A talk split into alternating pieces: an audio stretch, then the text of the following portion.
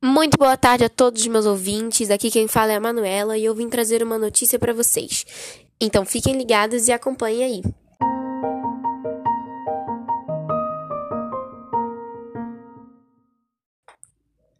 Cientista descobre que bebida todinho é novo tratamento para queda capilar.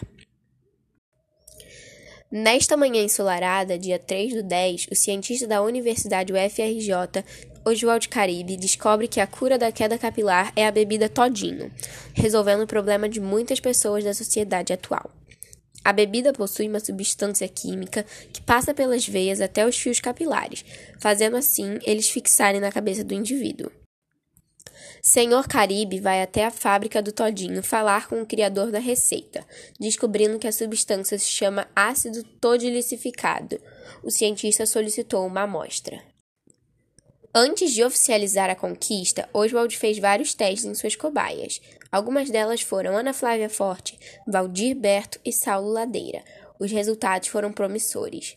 E depois de seu experimento, Oswald observou que só funciona em mulheres, pois Saulo e Valdir ficaram desapontados com as suas carecas.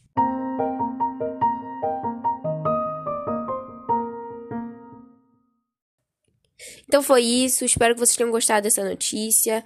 Eu já vou comprar um todinho para dar uma ajeitada aqui no meu cabelo. E acho que vocês também, né?